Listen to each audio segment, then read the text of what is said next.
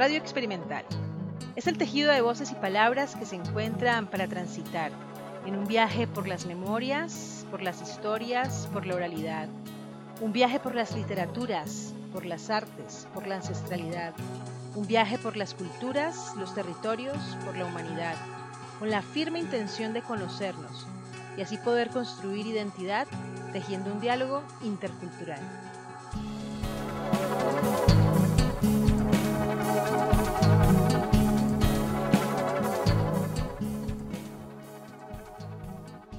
Viaje ha iniciado el recorrido de esta semana con la música del artista Carlos Rosero Areiza, quien esperamos nos acompañe muchos viajes más.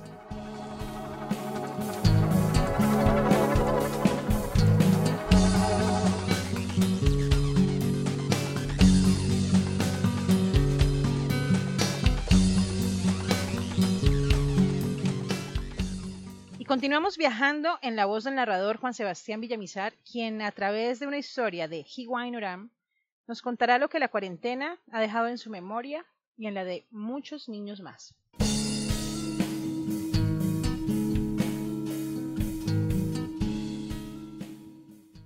Había una vez un niño llamado Juan. Un día quiso salir a jugar a la calle con sus amigos. No, dijo su mamá. Acuérdate que el gobierno dijo que hay un virus que se ha esparcido por todo el mundo, así que te vas a quedar en la casa. Me pondré furioso, dijo Juan. Pues ponte furioso, dijo su mamá. Y así fue. Se puso furioso, muy, muy furioso. Tan furioso que su nube se convirtió en una nube tormentosa, que explotó con truenos, relámpagos y granizos. Ya basta, dijo su mamá. Pero no bastó.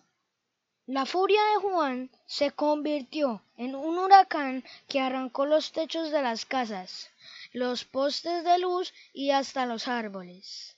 Ya basta, dijo su papá. Pero no bastó. La furia de Juan se convirtió en una supertormenta que arrastró ciudades enteras y las hundió en el mar. Ya basta, dijo su abuelo, pero no bastó. La furia de Juan se convirtió en un terrible temblor que dañó la superficie de la tierra. ¡Crack! sonó como un gigante rompiendo un huevo. Ya basta, dijo su abuela, pero no bastó. La furia de Juan se convirtió en un terremoto universal. Y la Tierra y la Luna, las estrellas y los planetas, todo desapareció y Juan se quedó solo en su cama. Se recostó y mirando al infinito se preguntó ¿Por qué fue que me puse tan furioso? Pero no se pudo acordar. ¿Y tú? ¿Te acuerdas?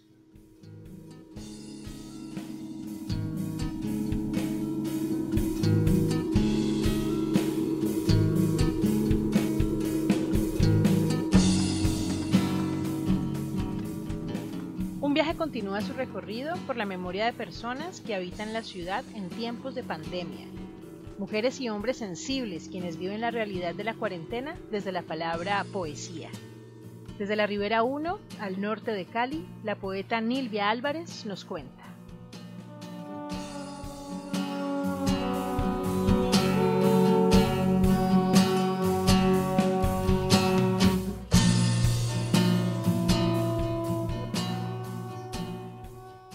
Que no podíamos ir a mi madre a visitar y mucho menos salir dos personas a mercar, que no podíamos ir al parque ni a caminar, con restricciones estúpidas que no sirvieron de nada, porque en el día sin IVA, hoy salimos en manada. En los asientos del bus hay una silla marcada donde no puedes sentarte porque sales contagiada. ¿De qué me sirvió el alcohol? ¿De qué me sirvió el vinagre? Y correr hasta la ducha para el virus retirarme.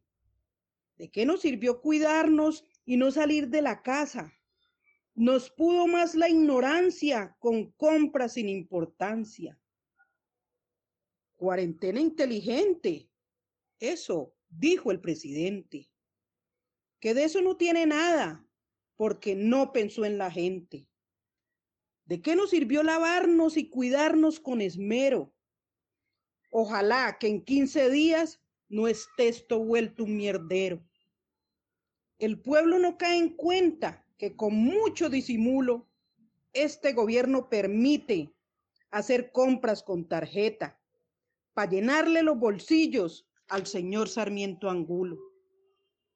Solo le pido a mi Dios que el virus desaparezca, que nunca llegue a mis hijos ni a nadie de mi familia, que no llegue a mis amigos ni a nadie más en el mundo, que te lo pido, Señor, con sentimiento profundo. Que han habido muchas muertes sin cristiana sepultura, porque ni siquiera dejan abrazarlo con ternura. Al horno de cremación lo llevan con mucha prisa y a los dos días te entregan solamente las cenizas.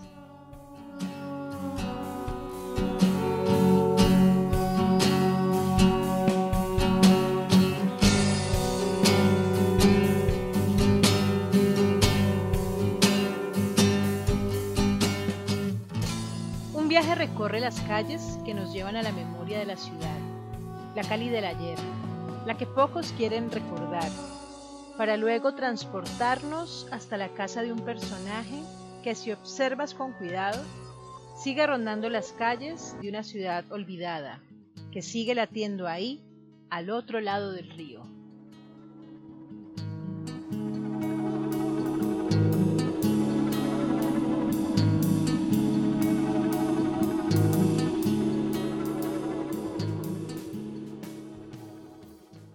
Yo recuerdo que en Cali, ¿ustedes saben por qué escribió el mío? Mira, el mío se hizo porque aquí antes pues e- estaban la, la, la famosa Cali, que te acordás vos que decían que cae la ciudad. Porque la gente hacía cola, mira, ya fila. Pero no, ¿sabes por qué? Porque era que uno se ponía a hablar con el otro y hablar con el otro ahí, porque es que los caleños somos así, muy habladores, ¿cierto? Nosotros hablamos, pues, y nosotros hemos descomplicado, pues, para hablar, y nosotros nos ponemos a hablar y hablar ahí, y con esa brisa que había aquí, porque aquí había buena brisa, ¿oí? Uy, mira toda esa brisa allá, los farallones, o le caía a uno, pues ahora no hay edificios, nada, vaina, no, ahora lo más de bonito, mira. Y entonces, eso empezó a cambiar. Y entonces uno llegaba y estaba hablando ahí con, con el otro o con la otra, y uno decía, ve, ve, ahí me voy, me voy, ya me voy, ve, después seguimos hablando porque ahí viene el mío, mira, el mío era el bus de uno, ¿me entendés? Uno esperaba el azul crema, uno esperaba el papagayo, crema y verde, la blanco y... Ah, y eso también estaba aislado, el blanco y negro era como la empresa así pues como de los, de los que iban por toda la quinta, imagínate, todos los que iban por la quinta era el blanco y negro ruta 1. No, la autopista ya era eso de los medios pobres. Es que así es que volvió Cali. Mira, Cali antes, por hasta el 71, Cali la gente llegaba por hasta la, hasta la autopista oriental. No existía eso pues que llaman hoy distrito de Agua Blanca, pues el oriente de no eran puros cañaduzales y puros maizales, propiedades japoneses, mira. Y eso, millo y toda la vaina. Y caña, azúcar. Porque esto aquí está lleno de caña. Ah, ah, ¿por qué? Porque por ahí está cerquita el río Cauca. Y va después que esto lo convirtieron en zona con industriales a, a familia, que todo el mundo sabe que es una familia, ¿ves?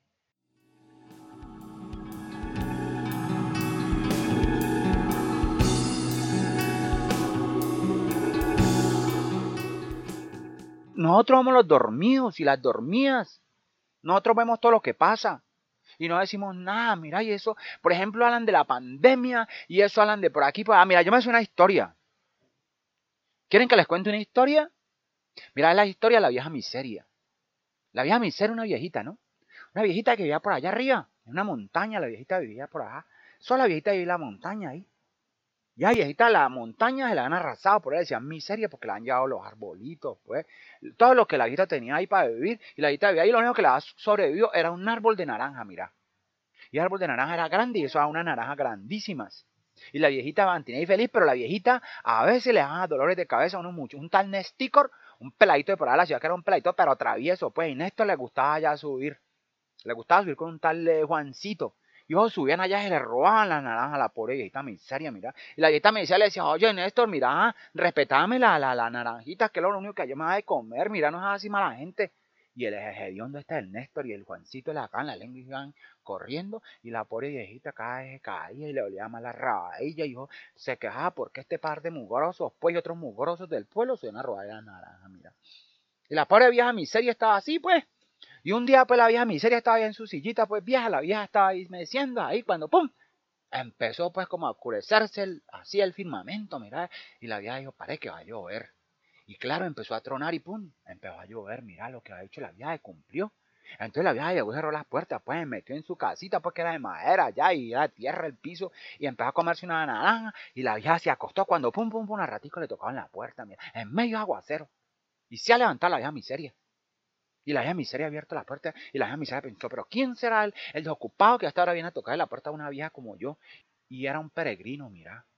Un hombre que tenía cara hambriento, mira. Y entonces le dijo a la vieja miseria, oiga señora, buenas noches, lo que pasa es que yo tengo hambre y no tengo dónde dormir, y usted mire este aguacero, ¿usted era que no me puede dar dormir y me para algo de comida? Y la vieja llegó y le dijo, no, pues entre, acuesta ahí, pues mío, pero pues aquí yo como ya no, te... acuesta ahí no lo que le puedas de comer una naranja. Y el peregrino le dijo, gracias, mira, y entonces el peregrino comió y acostó, pues.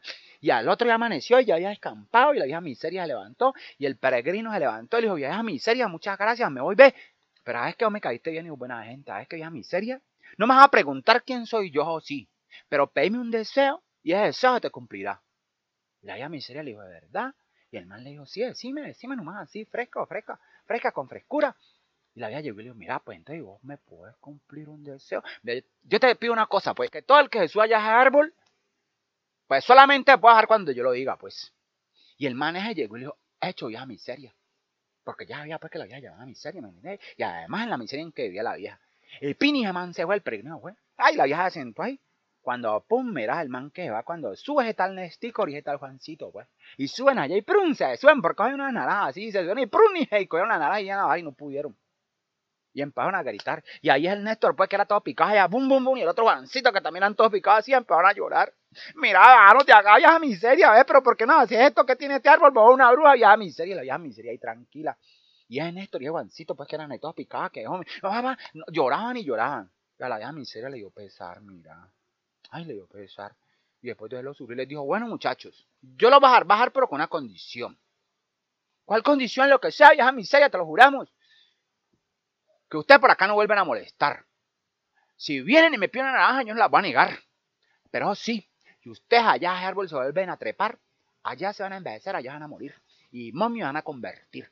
Chao, los veo, los veo. Y se fueron los muchachos corriendo. Entonces la vieja miseria que ahí estaba feliz, estaba toda chévere. Y la vieja miseria ahí tranquila, cada vez más bacana y chévere. Y un día la vieja miseria está así en su mecedora cuando aparece un personaje, pues, con un olor así a sepulcro, ¿me entendés? Con una guaña y unos ojos así todos oscuros, pues, y un olor así. Y la vieja miseria de comer, ándale, ¿y vos quién sos? Y esta le dijo, bueno, ¿cómo es que no me reconoces? Pues yo y la muerte. ¿Y cómo así le habla la miseria? ¿Qué es por acá? Le digo, no, pues que vengo por vos. Y la vieja le dijo, vieja, mira, le digo, venís por mí, ¿por qué yo? Mira. Le digo, pues mirate vos ahí, vos ya estás toda vieja, caminá, caminá, que ya ya muchos años, caminá, yo te llevo. Y la vieja miseria le dijo, pues de verdad, ¿no? Eh? Así, ah, espérate, pues. ¿Y qué puedo llevar? Y la muerte le dijo, no, pues, y querés empacar tus cosas en un lío. Y la vieja miseria llegó, empacó en un lío. Y le dijo, caminaba, pues, y tocó a la muerte y lo caminaba, pues, y la muerte ya iba a ir. Y la vieja miseria le dijo, espérate, te pregunto una cosa, ¿eh? El camino es muy largo. Y la muerte le dijo, uy, sí, mira, el camino es como largo. Y uno suba mucho, le dijo la vieja miseria. Y la muerte le dijo, sí, uno como que suba hoy. Mira, entonces, mira, porque uno te subís allá y pues mira vos que tenés poderes, porque vos sos pues bajate a dos naranjas y nos las comemos en el camino. Y la muerte le dijo, ¿de verdad, vieja miseria? Y la vieja miseria dijo, pues claro, y entonces la muerte llegó y pum, se subió de una, mira. Y cogió a dos naranjas y iba a bajar y no pudo bajarse, mira. Ah, entonces la vieja ahí se sentó, pues empezó a merecerse. Y la muerte, pues, comenzó allá. Y le oye, vieja miseria, dame acá. Vos estás loca, ¿cómo vas a encerrar la muerte? No me aisles. Bájame, vieja miseria, vieja desocupada, vieja generada, bájame, mira. Vieja miseria, ojo, y no, bájame, bájame. Y no, la vieja miseria es que. Entonces, mira, pues pasaron los tiempos, pues pasó, pasó el tiempo, pasaron los años y nadie se moría, mira. Nadie se moría. Y mira, la muerte estaba envejeciendo. Y la muerte no lo podía creer, le estaban saliendo pelos blancos en todas las muertes. Ve, vieja miseria, déjame bajar. Y después de tanto rogarle, la vieja de miseria le dijo, bueno, pues hagamos un trato, pues. Y la muerte, pues ya así, toda, toda, con el pelo blanco, le dijo, ¿cómo qué trato que eres viajada miseria? Y le dijo, mira, prometeme, jurame, que yo te voy a bajar, pero que vos nunca me vas a llevar. Vamos a bajar acá, promételo pues. Y entonces, ¿sabes qué hizo la muerte? La muerte, yo te lo juro, pero juralo, te lo juro por Dios, vieja miseria, que yo la muerte jamás te va a llevar, pero jamás me voy a bajar de aquí porque estoy cansado, ya llevo muchos años, mira. Y claro, eso habían quebrado a todas las funerarias, pues que a quién iban a enterrar, mira. Eso no, entonces inventaron ahí, pues entonces bajó la muerte. Y se fue. Contenta, feliz, ni la, ni la naranja se llevó. Y ahí la vieja se quedó. Desde entonces, mira, cuentan, sin tanta pandemia y sin tanta vaina, que la miseria, la miseria es eterna entre toda esta gente. Y la muerte es una constante que, que, que va a vivir en nuestros pueblos. Ese es el cuento, mira.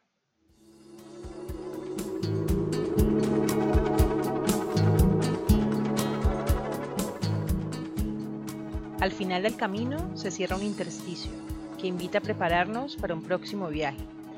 Un viaje que nos lleve por diversos caminos para tejernos juntos a través de palabras.